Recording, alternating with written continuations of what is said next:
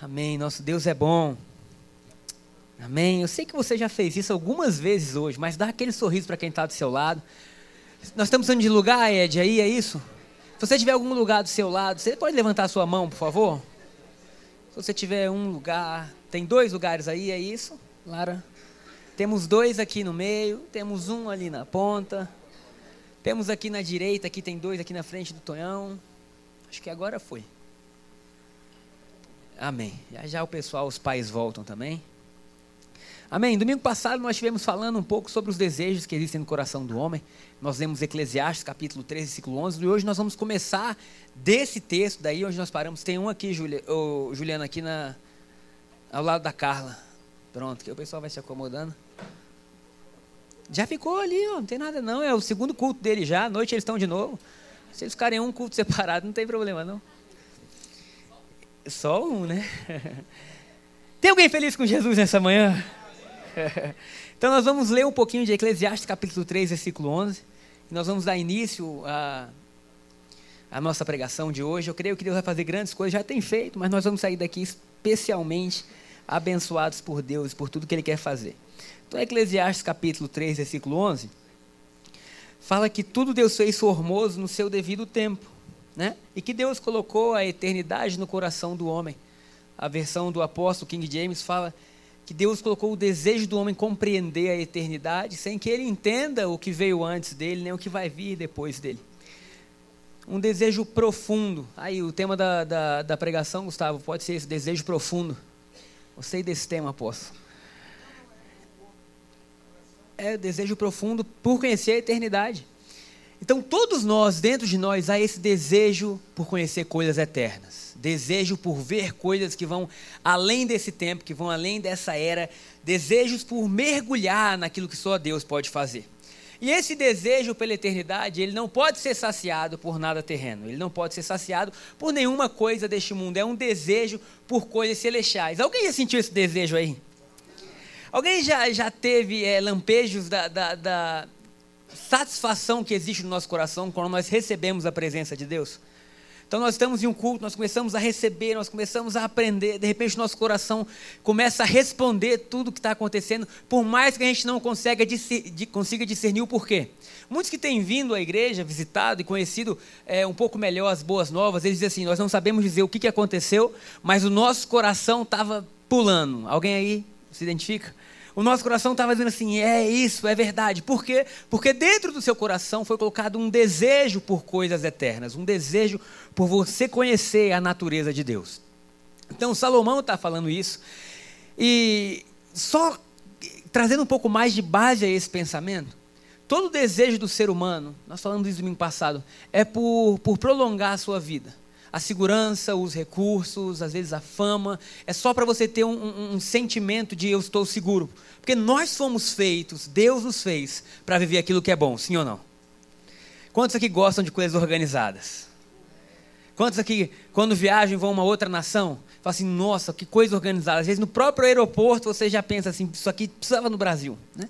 Quantos gostam de ir numa casa organizada? Quantos não gostam de doença? Diz amém. Quantos pais nós temos aqui que quando você está deitado e o filho começa a tossir lá no quarto, você já fala: Ah, Jesus, em nome de Jesus, sai tosse. Porque nós fomos feitos para literalmente ver a nossa vida prolongada, ver a nossa vida abençoada. Esse desejo foi Deus que colocou e esse desejo nunca vai sair de dentro da gente. E esse desejo é bom porque ele nos leva somente à pessoa de Jesus. Então hoje nós vamos ver é, na história da Torre de Babel e na história da primeira pregação de Jesus na sua terra, como que as pessoas tinham esse desejo pela eternidade e como que nós podemos responder e resolver esse desejo. Porque a coisa melhor que tem na vida, o autor de Provérbios diz que é o desejo realizado. Alguém já teve isso esse ano? Você desejou algo e você realizou aquilo, como é bom, não é? Pessoal que estava aí emagrecendo, ou o pessoal que queria passar em um concurso, ou o pessoal que queria casar. Teve alguém que casou esse ano? Ah, amém. Ainda bem que você diz glória a Deus, não misericórdia, né? Porque às vezes a pessoa está distraída, alguém casou esse ano, a pessoa fala misericórdia. Eu falo, ei, irmão, vê lá o que vai dizer. Mas o que é bom você cumprir desejos. Agora, o desejo maior que existe no coração humano é pela eternidade. Amém? Então hoje eu quero que você abra comigo é, Gênesis capítulo 11. Nós vamos começar do versículo 1 e nós vamos falar da Torre de Babel. Alguém já ouviu falar da Torre de Babel? Então, Gênesis capítulo 11, versículo 1 fala da, da, dessa história. E diz assim: Naquele tempo, todos os povos falavam uma língua só, todos usavam as mesmas palavras. Alguns partiram do Oriente e chegaram a uma planície ensinar onde ficaram morando. Um dia disseram uns aos outros: Vamos, pessoal, vamos fazer tijolos queimados. Assim eles tinham tijolos para construir em vez de pedras e usavam piche em vez de, argamassa ou massa de pedreiro. E aí disseram: Agora, presta atenção, hein? Que aqui começa a nossa palavra. Vamos construir uma cidade que tem uma torre que chega até o céu. Assim ficaremos famosos e não seremos espalhados pelo mundo inteiro. Então o Senhor desceu para ver a cidade e a torre que aquela gente estava construindo. E o Senhor disse: E o Senhor disse assim: é, essa gente é um povo só, e todos têm a mesma linguagem. Isso que eles estão fazendo é apenas o começo, logo serão capazes de fazer o que quiserem. Vamos descer e atrapalhar a língua que eles falam, a fim de que não de que um não entenda o que o outro está dizendo. Assim o Senhor os espalhou pelo mundo inteiro e eles pararam de construir a cidade. Diz amém. Fala, não entendi nada. Nós vamos explicar hoje a Torre de Babel de uma maneira que você nunca ouviu, creio eu. Então, o que é a Torre de Babel? A Torre de Babel é um desejo que o homem tinha por chegar ao céu. É interessante que no Éden, quando nós vemos Adão, Adão nunca teve o desejo de ir para o céu, porque ele vivia o céu. Eternidade não é o lugar, mas é uma presença. Eternidade não é um lugar que nós vamos como se existissem muros, nós vamos entrar em um lugar e dentro desses muros ali é eterno. Não. Eternidade é onde Deus está porque Deus é eterno. Então Adão, mesmo vivendo no Éden, o coração dele estava extremamente saciado com tudo que ele precisava, ele era pleno, ele nunca teve falta de nada. Quando o homem sai do Éden, começa a vir alguns desejos do coração do homem que o homem não podia satisfazer. E eu acho interessante que todo mundo tinha a mesma linguagem, eles chegam ali a ensinar, e de repente eles falam algo assim: vamos construir uma torre. Não é a maior torre do mundo, não é a melhor torre do mundo, mas a torre tinha um objetivo. Vamos construir uma torre que saia do, da terra e chegue até onde, gente? No céu. Dá para entender que o coração do homem, por mais que ele não compreendesse a Deus, por mais que ele não entendesse a Deus, era assim: eu preciso do céu. Eu preciso do céu. Nós estamos séculos agora depois do Éden e eles estão dizendo assim: vamos construir algo que devolva o que tem no céu aqui para a terra.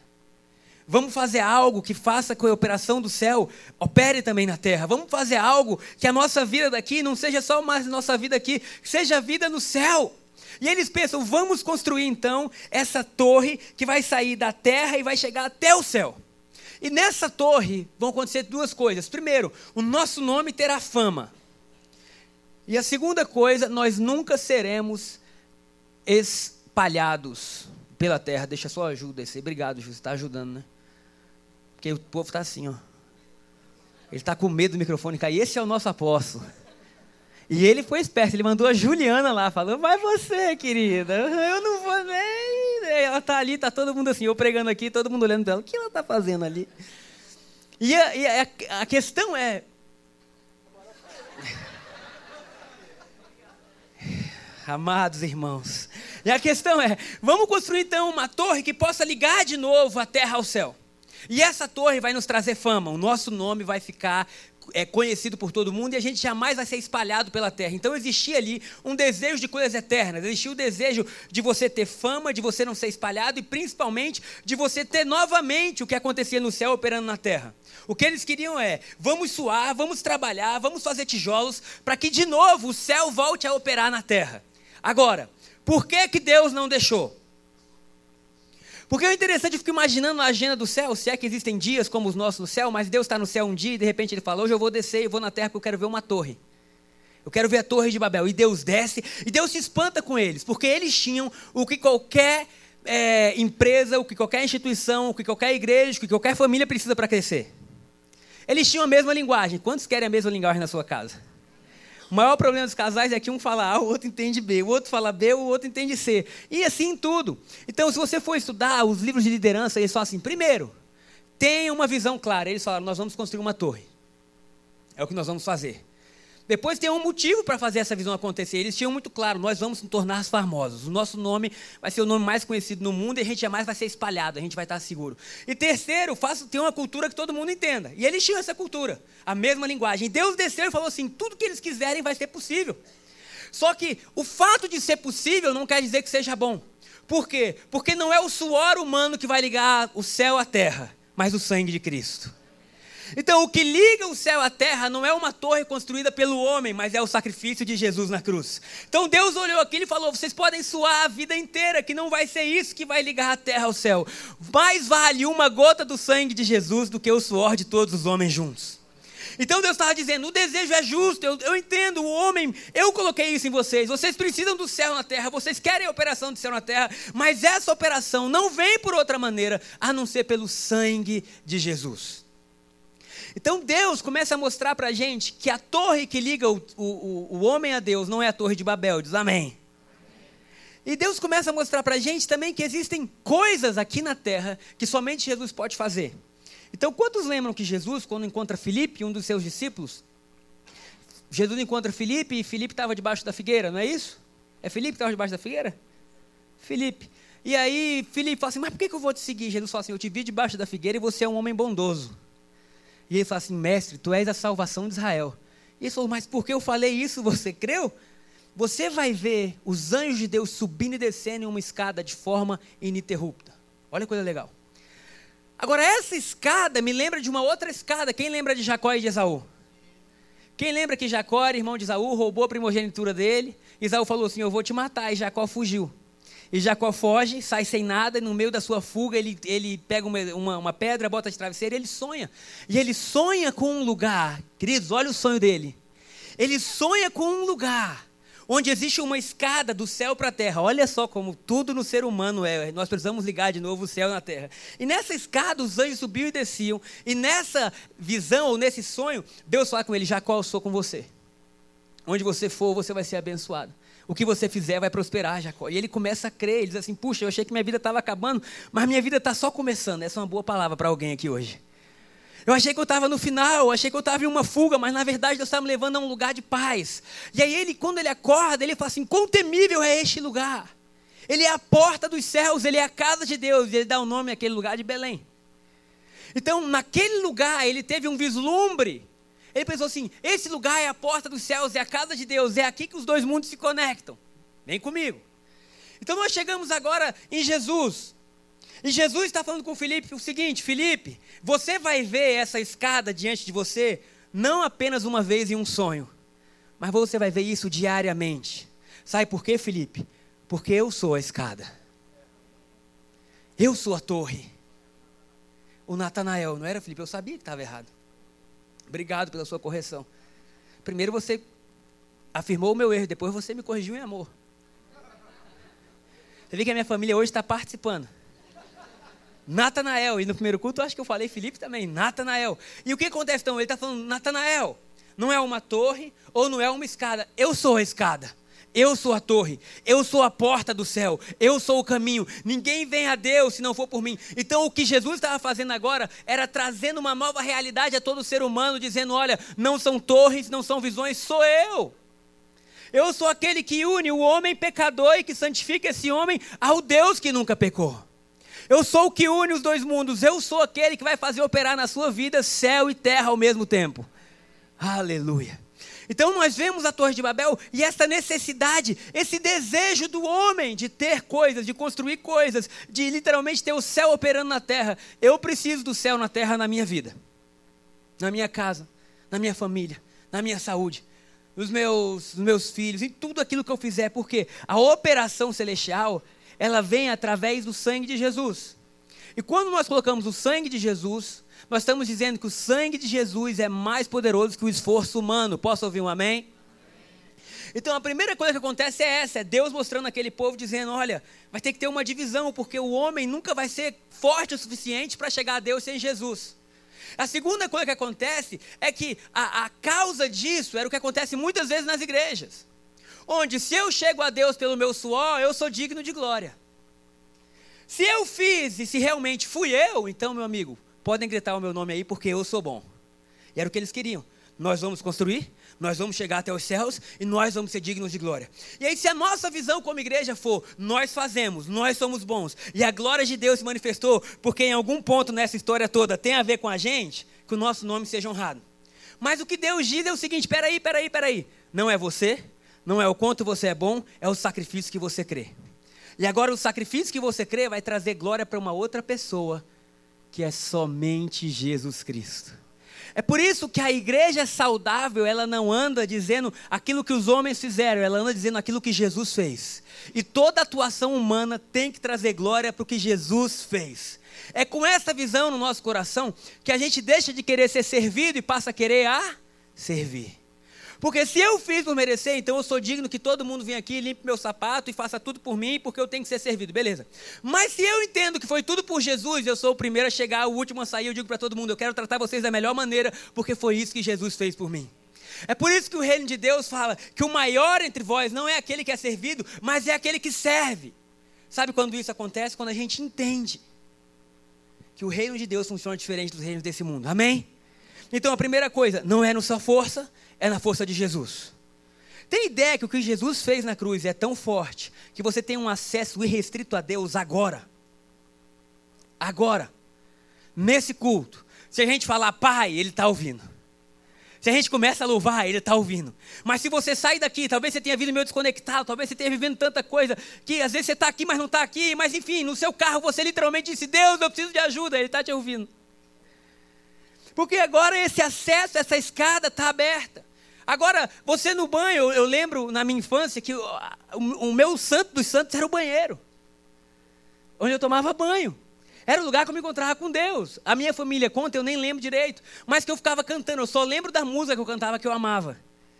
Que era assim: Se tu quiseres ser um vencedor como Cristo foi. Quem, quem, quem ouviu essa música, queridos? Ninguém ouviu essa música, não é possível. É, Marco Antônio, é a família manifestando de novo. É, pode. É só tu creres agora que essa vitória Cristo já te deu. Era a única música que eu sabia. Eu passava duas horas no banheiro cantando. E o diabo temeu, porque eu não sabia falar tremeu. Eu não sabia falar o R temeu. Uh! E o inferno temeu. Uh! E eu dançava. E até hoje tu temes. Jesus já venceu. Lá na cruz. Era isso que eu cantava. Mas por quê? Dentro do meu banheiro, uma criança, Deus começou a fazer o seguinte: agora não é apenas uma pessoa ou duas, é todo um povo. Todo aquele que crê tem acesso, todo aquele que crê pode ser transformado, todo aquele que crê pode ser mudado. O mais vil pecador ou o mais nobre do homem, quando encontra a cruz, se encontra na mesma posição. Todos nós em um mesmo lugar, pouco importa o seu passado, o seu presente ou o seu futuro, importa que se a cruz está, tudo mudou. E aí um novo cântico começa a vir na nossa boca, onde a gente para de olhar para a gente, a gente começa a olhar Jesus e a gente volta a se apaixonar por Ele. Onde a gente para de olhar quão bom a gente é ou quão ruim a gente é, sabe? Ai, não sei se eu devo falar isso, mas vou falar. Durante 25 anos da minha vida, eu, eu, eu me esforcei para orar uma hora por dia. A primeira meia hora eu só chorava, pedindo, Deus, perdão, porque eu não sou digno, eu sou injusto. E eu creio, assim, que, que eu não fui nem justo, nem digno na minha vida. Mas agora a minha visão mudou de tal forma que eu digo, Deus, obrigado, porque eu não era nada disso. Mas o sangue me justificou. Pelo sangue eu sou perdoado. E aí, a partir de então, você pode ter uma nova postura diante de Deus, não de arrogância, mas de ousadia humilde dizendo: Eu não merecia, mas o teu sangue fez por mim, Senhor. Eu sou digno pelo que o seu sangue fez. Não porque eu obedeci em tudo, mas porque o seu sangue justificou a pior parte de mim. A graça salva o pior dos pecadores. A lei condena o mais santo dos homens. Então eu prefiro estar no lado da graça. Então nós chegamos a esse ponto onde todo um povo começa a olhar Jesus e dizer assim: Jesus é a saída. Jesus é a solução. E nós vamos agora a Apocalipse, o último livro da Bíblia onde João está tendo uma visão é, do que acontece, de como as coisas vão acontecer, de quem está sendo glorificado, sabe? Deus é tão maravilhoso que até o que está acontecendo para ele já foi. Não tem como explicar isso. Ele já foi. E Deus pegou João e falou assim: Ó, eu vou te mostrar algumas coisas que você vai ver ali no futuro. Tá? E aí João vai até o céu e ele vê como o céu adora e o que as pessoas estão dizendo. Vocês estão preparados para isso? Agora, olha a diferença do que João está vendo e do que Babel queria. Apocalipse capítulo 5, versículo 11. Diz assim: Então olhei novamente e ouvi as vozes de milhares e milhões de anjos ao redor do trono. Imagina isso. Milhares de milhões de anjos ao redor do trono. O céu inteiro está dizendo algo. O céu inteiro está cantando algo. E também dos seres vivos e dos anciãos. Versículo seguinte: cantavam com forte voz. Gente, cantar com forte voz quer dizer que tem emoção envolvida. Sim ou não? Forte voz. Deus hoje está fazendo o culto funcionar. Isso é forte voz. É você dizer assim: eu estou envolvido nisso que está acontecendo. Tem algum torcedor fanático de algum time aqui? Se você for vascaíno, que o Senhor te perdoe e te dê força. Mas todo torcedor fanático, se você é fanático, você sabe que é cantar em alta voz. Porque você vai no estádio e você começa assim, né? Começa aquela bateria e você, meu irmão, você nem sabe o que está acontecendo, mas está cantando em alta voz. Eu tenho um vídeo hoje que eu trouxe do Pedro, cantando em alta voz. E eu quero que vocês deem uma olhada o que é cantar em alta voz. Vocês estão prontos? Você pode soltar ele, Gustavo, por favor, o vídeo? Tem problema, se esperar. Apaga a luz, por favor, Renan. Esse é o Pedro louvando.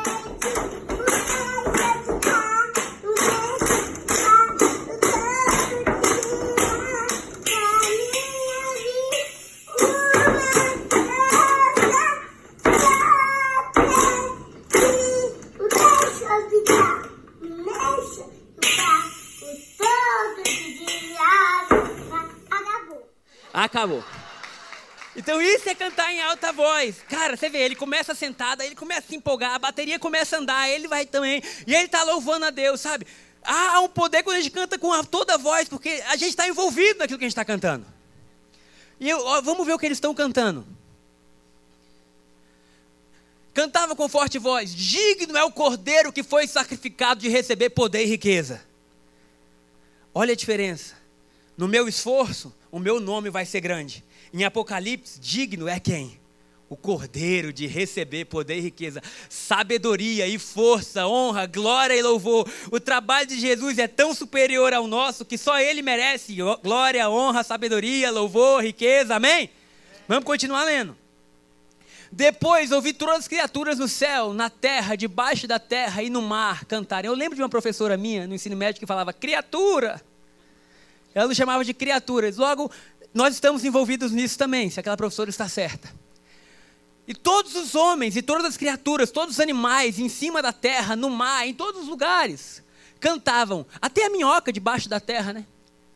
Louvor e honra, glória e poder pertencem àquele que está sentado no trono e ao Cordeiro para todo sempre. Quando nós enxergamos o que Jesus fez, só existe uma canção na nossa boca que agora é glória a Deus. Louvado seja o nome do nosso Deus. Jesus é o centro de tudo, Jesus é poderoso. Então, Deus estava mostrando para aquele povo de Babel o que vai saciar o desejo do seu coração pela eternidade, não é o seu esforço. Não é o seu suor. Não é o emprego que você tem não é o quão bom você pode construir uma torre, uma empresa, uma família ou qualquer outra coisa. Não é o lugar que você vive, não é isso. O que vai construir ou o que vai trazer o senso de, de eternidade no seu coração não é fama ao seu nome. Quantos famosos no mundo morreram e no final disseram assim: Eu perdi. Um dos grandes foi Frank Sinatra. Gente, se Frank Sinatra perdeu, imagina a gente. E ele termina dizendo: Eu perdi, famoso, o mundo inteiro conhecia, suas canções são cantadas até hoje, com pessoas que repetem os shows que ele fazia. E ele fala: Eu, eu perdi. E Deus está dizendo: Então, não é o quanto que você sua, não é o quanto que você conquistou, não é o seu nome ser conhecido, nem você estar em um lugar seguro, é você estar em Jesus. Porque eternidade só é preenchida com uma pessoa chamada Jesus. E aí, quando o nosso coração começa a ser preenchido com isso, nós podemos ver no nosso meio Pessoas, às vezes, que estão passando uma fase dificílima na vida, mas estão extremamente felizes. Alguém conhece alguém aqui? Assim, desse jeito? Pessoas que chegam assim, eu não sei o que mudou, minha, minha circunstância não mudou nada, mas tem um rio fluindo dentro de mim agora. Eu não sei dizer, parece que eu estou feliz, parece que eu estou alegre. Eu sei te dizer o que é isso, é que seu coração encontrou a fonte. Seu coração encontrou aquilo que você diz assim, eu não sei dizer o porquê, às vezes eu não gosto nem, eu nem entendo tudo ainda, mas dá um desejo de continuar. E é Deus dizendo assim, é o seu desejo de me conhecer mais. Então, o que sacia a nossa fome, a nossa saída do Éden, não é outra coisa a não ser a presença de Jesus de volta, amém? Agora nós vamos no segundo texto da nossa pregação, que é Lucas capítulo 4, versículo 21. Lucas capítulo 4, versículo 21. É, nós vamos começar do 14, tá bom? Eu coloquei aqui uma frase que eu quero ler para vocês. Somente Jesus pode te dar o sabor de viver a eternidade, mesmo estando em um corpo temporal. Somente Jesus pode te dar o, o, o privilégio de desfrutar da eternidade, mesmo estando em um corpo temporal. Quantos sabem que nós temos prazo de validade? Esse corpo tem prazo de validade. Mas só Jesus pode te dar o privilégio de ter o prazer de desfrutar da eternidade nesse corpo. Você já se, você já se viu vivendo um momento eterno, por mais que ele seja temporal? Coisas que você fala assim, eu tenho certeza que hoje eu vivi algo que vai além do tempo. Nós sentimos isso às vezes em louvores que a gente canta. Às vezes em coisas que a gente fala assim, eu sei. Ah, existia uma palavra que a minha mãe falava, né? Transcende. Né?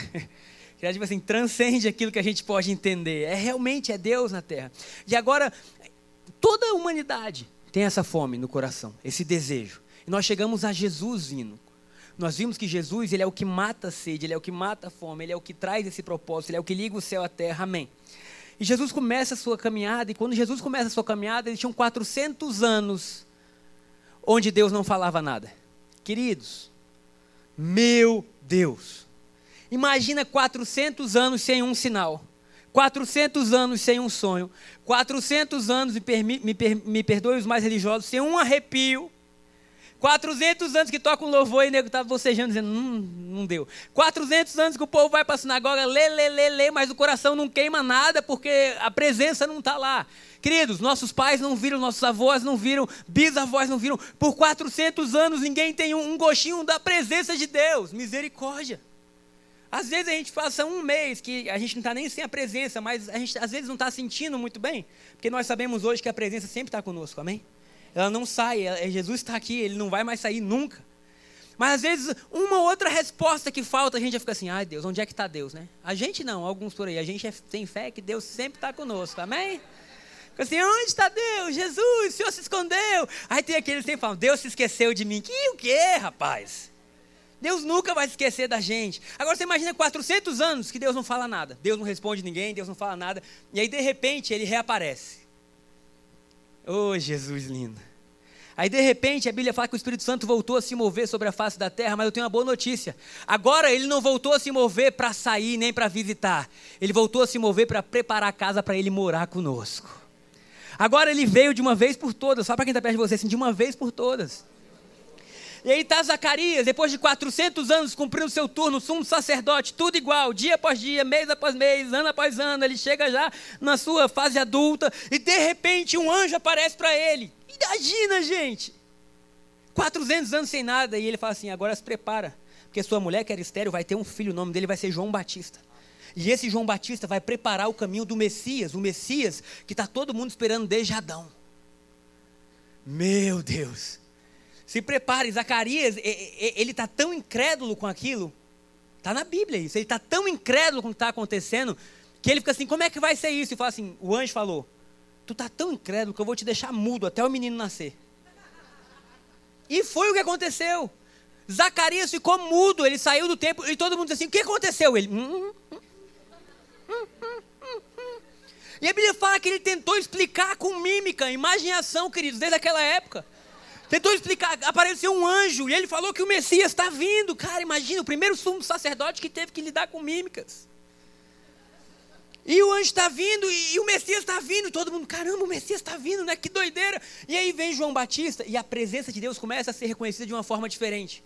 Porque a Bíblia fala que Maria, quando vai saudar Isabel, e também ao mesmo tempo Gabriel está falando com Maria, dizendo: mulher, você vai ter um filho, e o nome dele vai ser Emanuel, Deus convosco, ele vai salvar o povo dos seus pecados, quando são gratos por isso, ele vai estabelecer um tempo novo. E aí Maria falou: só vai entender isso Isabel.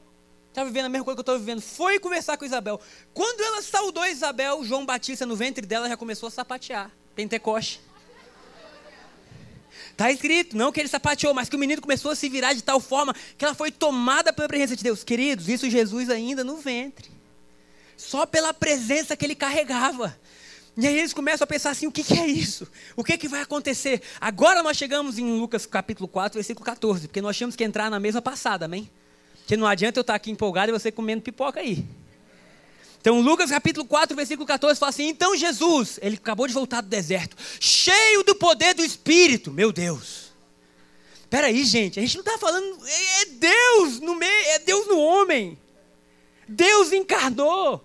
Meu Deus, imagina. A gente fica perto de uma pessoa que tem o Espírito Santo, a gente já começa a falar, eu creio também. Você se arrepia, você quer orar com a pessoa, você quer. É ou não é? Aí fala assim: o fulano está sendo usado por Deus de maneira maravilhosa. Você fala, cara, meu irmão, ora por mim também, porque a gente tem esse desejo pelas coisas de Deus. É verdade, não tem como mentir. É, a gente tem isso. Agora você imagina, não é um homem comum, é Deus. E esse Deus agora, nessa palavra, ele está cheio do poder do Espírito. Meu Deus, sai da frente. Cheio do poder do Espírito, voltou para Galiléia, que era o lugar que ele tinha crescido. Relatos a seu respeito se espalharam rapidamente por toda a região. Sabe qual é, qual é o melhor marketing digital? Poder do Espírito. Pode patrocinar, pode ter todas as estratégias de marketing hoje, são válidas, são. Mas bota um lugar queimando por paixão por Jesus, o poder do Espírito Santo, que as notícias correm. E vai acontecer isso na sua vida, na minha vida, vai acontecer conosco. Seu telefone irá tocar. Boas novas para você. Pessoas vão saber, está acontecendo alguma coisa com ele, está acontecendo alguma coisa lá, eu preciso disso também. E ele ensinava nas sinagogas e todos o elogiavam. Quando Jesus chegou a Nazaré, cidade de sua infância, foi à sinagoga no sábado, como de costume, e se levantou para ler as escrituras. Queridos do céu, vocês não estão prontos para o que vai acontecer, não. Vamos para o próximo. Entregaram-lhe o livro do profeta Isaías. Para um pouco aí. Sabe quem era Isaías?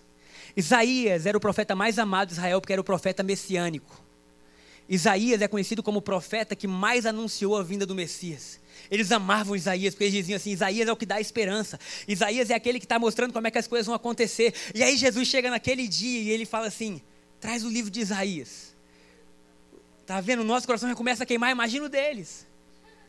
Imagina o deles, eles estão dizendo assim: quem é esse cara? O que, que ele carrega? E de repente ele vem e ele pega o livro de Isaías. Ai, Jesus. E ele o abriu e encontrou o lugar onde estava escrito. Querido, sabe por quê? Ah, o, os pergaminhos não eram que nem a Bíblia que tem. Lucas capítulo 4, versículo 11. Era um texto corrido. Era tudo assim, de alto a baixo. Então, literalmente, ele teve que abrir o livro e procurar. Imagina Jesus procurando, todo mundo dizendo onde é que ele vai. O que, que será que ele está procurando? E lá ele está desenrolando e vendo onde é que está escrito. Onde é que está escrito aqui? Aí ele encontra onde estava escrito. Ele encontrou o que Isaías estava dizendo. O Espírito do Senhor está sobre mim pois ele me ungiu para trazer as boas novas aos pobres. Ele me enviou para anunciar que os cativos serão soltos, os cegos serão, os oprimidos serão libertos e que é chegado o tempo de favor do Senhor. Para aí. Queridos, todo o rabi que tinha ensinado sobre isso, ele ensinava sobre coisas futuras. Então ele dizia: quando o Messias vier, vai acontecer isso, vai acontecer aquilo, os cegos vão ver, boas novas vão ser anunciadas, sabe? O discurso que nós vamos ouvir não é mais um discurso que vai ser pesado sobre nós, não é mais o que a gente estava vivendo. Quando o Messias vier, ele vai tirar o peso dos nossos ombros, ele vai abrir os nossos olhos. Tem algum cego que viu aqui? Talvez esteja pensando fisicamente, mas quantos cegos viram aqui, amém?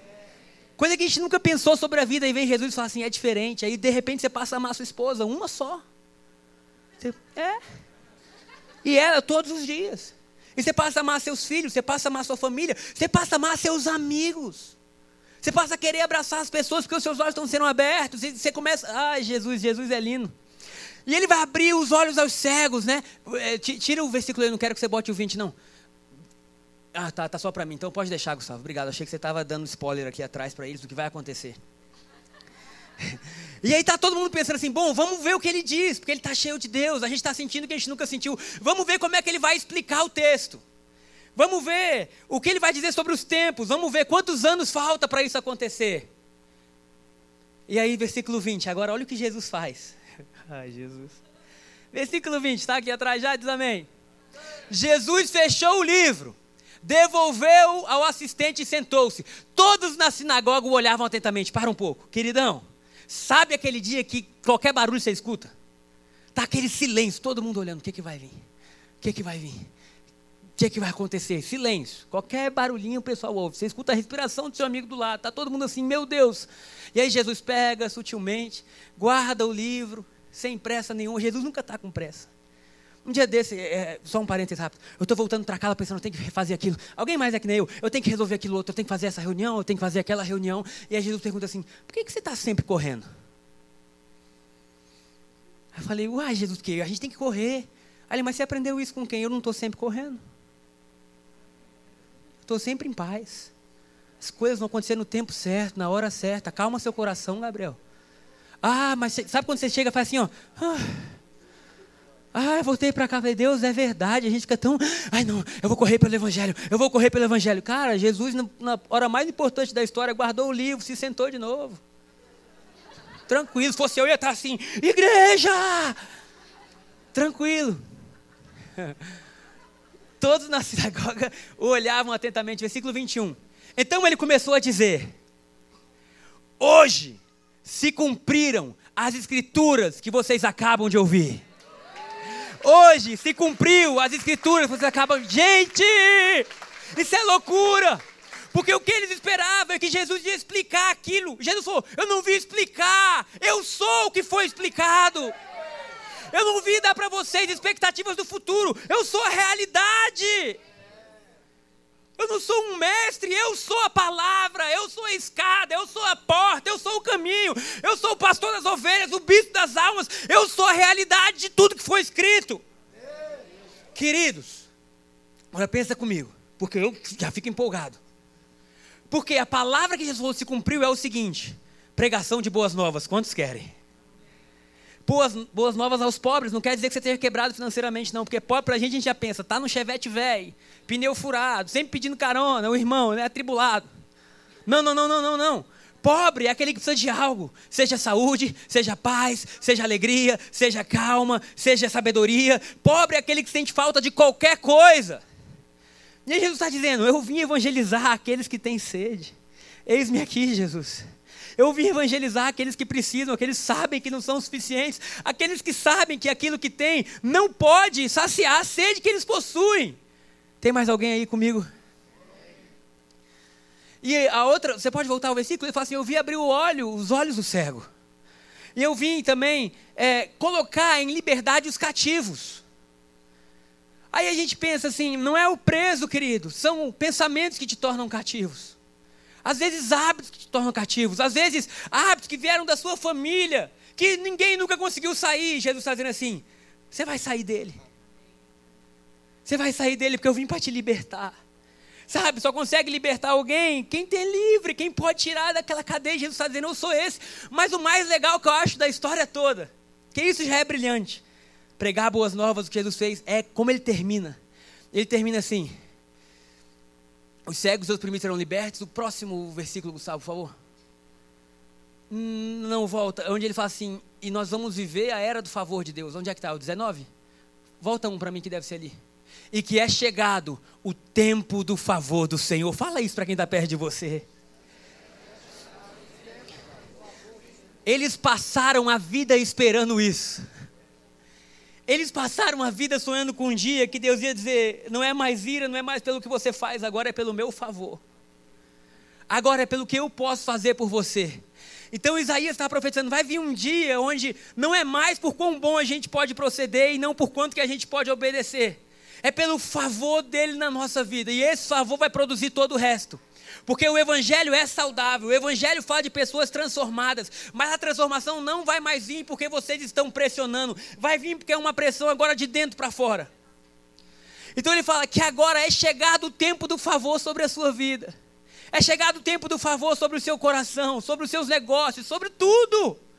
Querido, imagina você viver uma era de favor, é o que Jesus está falando. E aí, quando Jesus começa a falar, ele não diz assim: num futuro próximo vocês terão. Levante a sua mão que você vai receber logo, logo. Oh, eu sinto a presença. Não, não, não, não. Ele foi bem claro. Isso que eu acabei de ler se cumpriu hoje.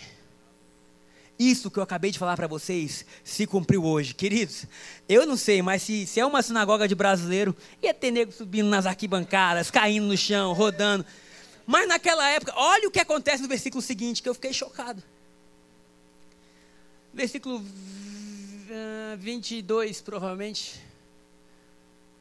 Todos falavam bem deles e estavam admirados com as palavras de graça que saíram de seus lábios. Contudo, na minha versão diz assim: um, um homem perguntou: Não é esse o filho de José? Ou desgraça? Ou raiva? Queridos, porque esse é o pensamento que nós precisamos ser livres. Deus está fazendo algo glorioso. E por um lado a gente está motivado, por outro lado a gente está olhando: quem é ele? Quantos anos ele tem? Não é esse o menino que jogava bloco com os nossos filhos? Não é o filho de José que é carpinteiro? O cara era até carpinteiro, não tinha nem, nem, nem da lei, ele não era. E, e o povo agora começa a mensurar Jesus, não pelo que o Espírito está fazendo, mas pelo seu passado. E a Bíblia fala que ele fez poucos sinais em Nazaré, por quê? Porque olhar é, é, rótulos passado mais do que olhar Jesus sempre produz incredulidade. Gente, diante de tudo isso que eu falei, 400 anos de silêncio. O rei, o Deus está diante deles, fala, está tudo cumprido, aí vem um filho da benção. E diz, esse aí não é o filho de José? Esse aí não é aquele que, que, que, que, queridos, nós precisamos ter o nosso coração sedento por aquilo que Deus vai fazer. Nós precisamos aprender que honra é a natureza do céu na terra. E eu pensando sobre isso, eu pensei quantas coisas eles deixaram de viver, porque eles não honraram Jesus, eles, eles honraram mais os métodos, eles honraram mais a forma que era do que a forma que tinha que ser. Quantos sabem que o reino de Deus continua em constante mudança? Quantos sabem que o reino de Deus não vai parar? Quantos sabem que nós estamos em um, em um ponto da história onde Ele está renovando todas as coisas de novo? Porque Deus ele não vai mudar a mensagem que é Jesus, mas Ele não se incomoda de mudar a sua percepção sobre a mensagem. E quando a nossa percepção é mais valorizada do que a mensagem de Jesus, a gente se torna antiquado. Aí a gente volta a ser um mero religioso. Tem uma frase do Bill Johnson linda que é: religião é o que sobra quando Deus sai do prédio. Religião é o que sobra quando Deus está em um lugar e de repente ele saiu e a gente continua no prédio, Deus já não está mais lá, é o que sobra é a religião. E aí eles perderam tudo. Ainda bem que os brasileiros receberam e os gentios receberam, mas o povo judeu não conseguiu porque eles ficaram apegados a coisas pequenas, a, coisas que, que não é, sabe? Eles amaram mais a expectativa do que a realidade. Dá para entender, queridos, que quando nós formos a Israel, porque nós vamos, como igreja, nós vamos ver um povo que ainda ora para o Messias vir. Eles ainda estão assim: vem, Messias, por favor, redime as nossas vidas. Quão bom é nós podemos estar do outro lado dizendo: Ele veio, Ele redimiu, Ele perdoou pecados. Mas quando nós honramos mais a expectativa do que a realidade que a gente tem, a gente se perde. E eles continuam, às vezes, numa expectativa. E eu preparando essa palavra, eu pensei assim: Deus, nós, como igreja hoje, nós temos que tomar muito cuidado. Porque senão a gente continua colocando uma expectativa em coisas que são reais. E não são mais uma expectativa. Então a gente continua orando como cristão, como se não tivesse acontecido aquilo que já aconteceu. Posso dar um exemplo disso? Até a nossa oração às vezes mostra a nossa falta de fé.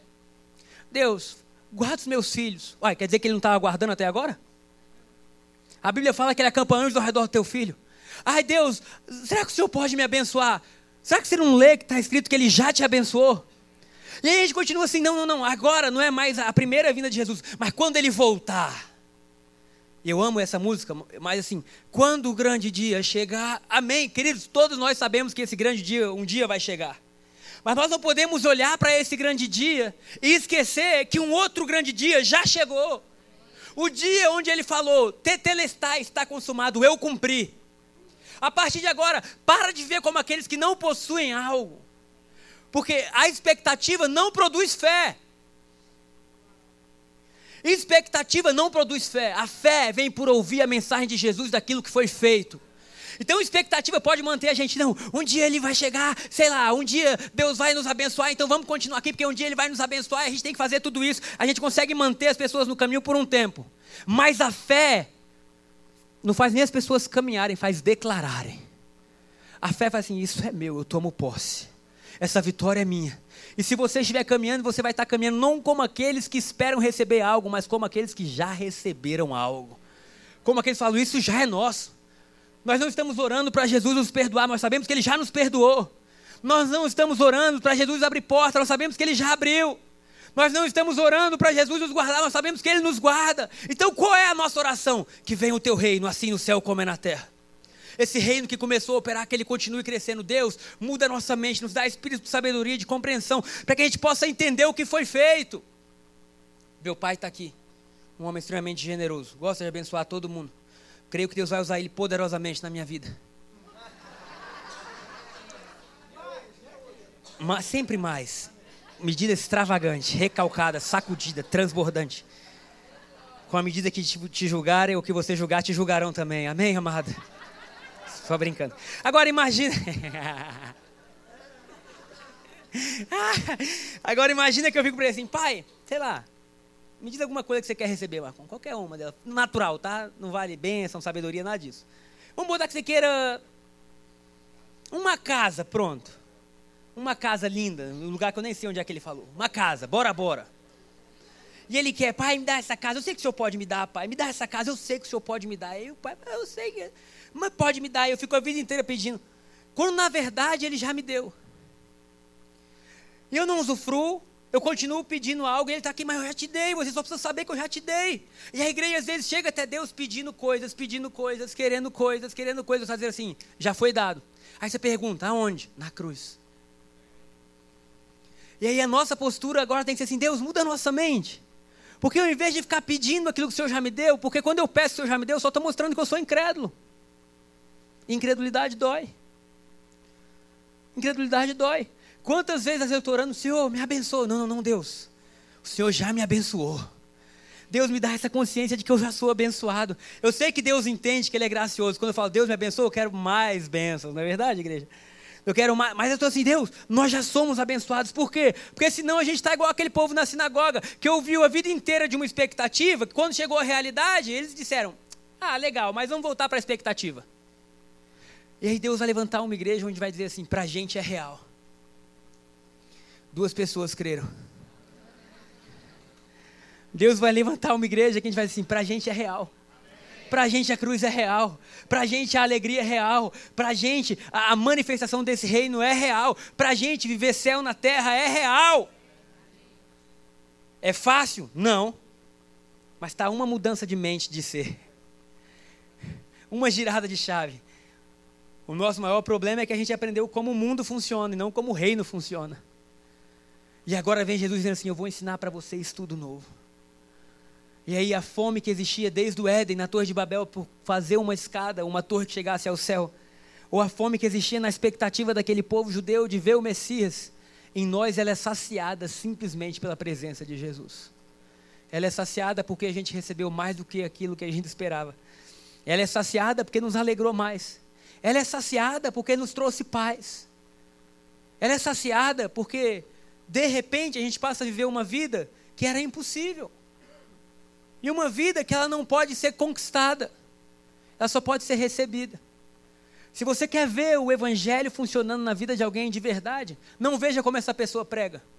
Veja como ela trata os amigos, os filhos, a esposa. Vê se ela está em paz, vê se ela está alegre. Porque o fruto do evangelho não é pregar bem, o fruto do evangelho é mansidão, paz, justiça, alegria, retidão, domínio próprio. Isso é o fruto do evangelho. Então, quando nós chegamos a Hebreus, e não tem como eu falar disso, ah, eu esqueci de anunciar que hoje foi só a, a, a, inauguração, a introdução de uma série que nós vamos começar domingo que vem, chamada Honra 360 Graus. Fala bem que está perto de você assim, Honra 360 Graus. E nós vamos ver como Deus relaciona, como Jesus se relacionou conosco, como nós temos que nos relacionar, quais são as, as estratégias que Deus vai nos dar para nós mantermos a presença. O que, que nós vamos fazer para continuar vivendo a vida que Ele tem para nós? Posso ouvir um amém? E aí nós vamos mergulhar nisso para que não aconteça conosco o que aconteceu com eles. E o autor de Hebreus, queridos, para finalizar a pregação de hoje, ele fala assim: o livro para o povo que era o povo de Deus. É muito simples, se você quer entender Hebreus. Ele está tentando mostrar para o povo de Hebreus, ou o povo de Jerusalém, ou o povo hebreu, que agora eles têm um sacrifício superior.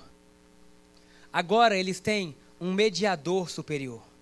Agora eles têm uma aliança superior. Agora eles têm um sacerdote superior. Agora eles têm um templo superior. Agora eles têm toda uma vida superior. Diz amém. O engraçado de falar isso é porque ele está mostrando tudo isso para dizer para eles assim: vocês podem abrir mão da vida antiga, porque a nova vida é melhor. Igreja, eu termino essa pregação dizendo: nós temos um sacerdote superior. Nós temos um templo superior, uma aliança superior, um juiz superior, um advogado superior. Nós temos um pai superior. Nós temos tudo superior. E eu quero convidar a gente para andar em fé e coragem. e tomar posse de tudo aquilo que é nosso. Se for errar, erra para mais. Como o Lin pregou, não sei se foi aqui ou se eu ouvi ele pregando em algum lugar. Que ele falou assim: Eu prefiro chegar no céu e Jesus falar para mim assim: Filho, você se empolgou, hein? Você exagerou, hein? E ele diz assim: Pai, eu achei realmente que o Senhor era melhor do que isso tudo, né? Do que chegar lá e ele, Deus diz assim: Por que, que você não creu? Por que, que você não tomou posse? Queridos, quando a gente chegar no céu, que o pessoal possa dizer: chegou os barulhentos. Chegou o povo que creu, chegou os bobos lá, eles creram em tudo. A gente fala: cremos, mas vivemos felizes. Vivemos com um senso profundo de eternidade no nosso coração sendo respondido. Vivemos vivendo e tendo aquilo que a fama nunca pode dar, que o dinheiro não pode dar, que nada nesse mundo pode dar. Vivemos naturalmente de uma forma sobrenatural. Amém? Coloque-se de pé no seu lugar. Se você puder dar um aplauso a Jesus.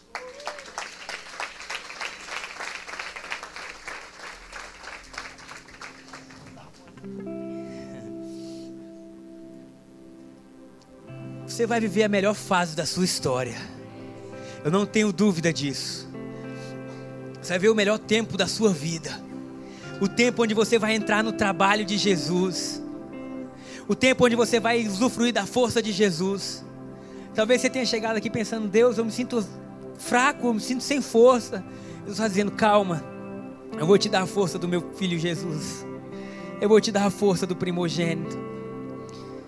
Hoje é o dia que nós vamos ceiar, tomar a Santa Ceia.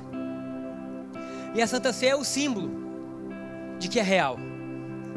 A Santa Ceia é o símbolo que aconteceu. A Santa Ceia é o símbolo que fala, ele foi moído pelos nossos pecados. Ele foi amassado pelas nossas transgressões. O castigo que nos traz a paz estava sobre ele. Por suas pisaduras nós fomos sarados. Você não vai ser, você foi sarado. A Santa Ceia é o maior grito de eu te amo que um homem podia dar. É o grito dizendo: Eu te amo tanto que eu abro mão da minha vida. Paulo, nas suas cartas, ele fala: Pode ser que por um justo alguém animasse morrer, mas e pelos pecadores? E pelo pior dos pecadores? E por mim, quem morreria? Por você, quem morreria sabendo a nossa vida? Ele fala: Glória a Deus por Cristo Jesus. Porque nós não apenas temos um rei que é tão poderoso quanto esse que nós pregamos, mas nós também temos um rei que se identifica conosco.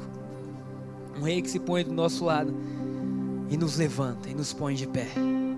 Eu vou orar nesse momento enquanto, enquanto a Santa Ceia entra, para que essa realidade seja aberta, para que essa fome que há no nosso coração por coisas eternas seja saciada com a presença de Jesus para que nós possamos sair da construção da Torre de Babel e entrar na construção de Jesus para que a gente possa sair apenas da expectativa e entrar na realidade.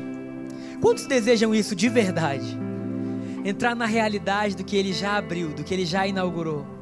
Entrar na realidade do que ele já tornou disponível. Eu creio, igreja, que nós vamos viver a nossa época mais gloriosa. E ela vai só aumentar, só aumentar. A Bíblia fala que a luz do justo ou que a vida do justo é como a luz da aurora que vai brilhando mais e mais. Escuta o que eu vou te falar. Você está só começando. você está só começando. Como diz Ramon, nosso amigo do Rio de Janeiro, você vai se escandalizar com o que Deus vai fazer na sua vida. Você vai se escandalizar e dizer: Deus, eu não estou acreditando que o Senhor está fazendo isso. Aí você vai dizer assim: parte de mim não está acreditando, mas a parte que crê está morrendo de rir, porque eu já sabia, Deus. Ah, Senhor, Pai, eu oro pelo teu povo, eu oro pela tua igreja. Eu oro, Deus, para que nós possamos ver Jesus e ouvir a voz dele e crer que sim, o dia se cumpriu, o dia chegou, o dia do teu favor, o dia das boas novas, o dia dos milagres, o dia dos sinais, o dia de paz, o dia de botar o cativo em liberdade. Eu oro por aqueles que podem estar vivendo qualquer prisão, Deus. Seja uma prisão emocional, pode ser sentimental, pode ser uma prisão familiar às vezes uma prisão de enfermidade ou uma prisão difícil. Eu oro agora em nome de Jesus, que haja liberdade, que haja libertação. Eu trago à existência agora aquilo que Jesus sonhou para cada um de nós. Eu peço que os olhos sejam abertos, que o coração possa sentir a Sua presença, que haja um encontro de intimidade entre o Senhor Jesus e a gente, e que nós possamos ter esses desejos, Pai, lá dentro do nosso coração que nada pode saciar, nada pode saciar esses desejos, Deus, só, Deus, a Sua presença.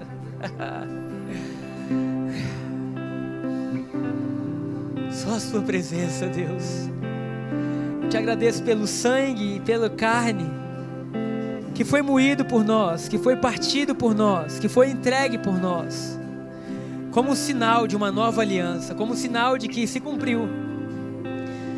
Talvez você esteja no seu lugar perguntando quem pode participar da Santa Ceia. Eu te respondo: todo aquele que crê pode participar. Mas talvez você tenha chegado aqui dizendo, pastor, minha vida não está totalmente certa. E eu digo, é exatamente esse o motivo da Santa Ceia para consertar a sua vida. Esse é o remédio. Talvez você diga, eu não sou digno. Eu digo, é, a Santa Ceia é para te tornar digno. Talvez você diga, eu não mereço. É justamente por isso que ele morreu, porque você não merece. A única coisa que você precisa é crer nele com todo o seu coração e dizer: Deus, eu te, eu te dou espaço na minha vida, muda o que precisa ser mudado, transforma o que tem que ser transformado. A Santa Ceia é um sinal de aliança entre nós e Deus. E eu oro para que hoje se abra o melhor tempo na sua história. Um tempo onde uma nova torre vai ser construída, uma torre que liga céu e terra, onde as expectativas vão ser realizadas e você vai viver a melhor fase da sua história. Nome de Jesus, amém e amém. Eles vão passar o suco, o pão, você pode pegar, o louvor vai louvar.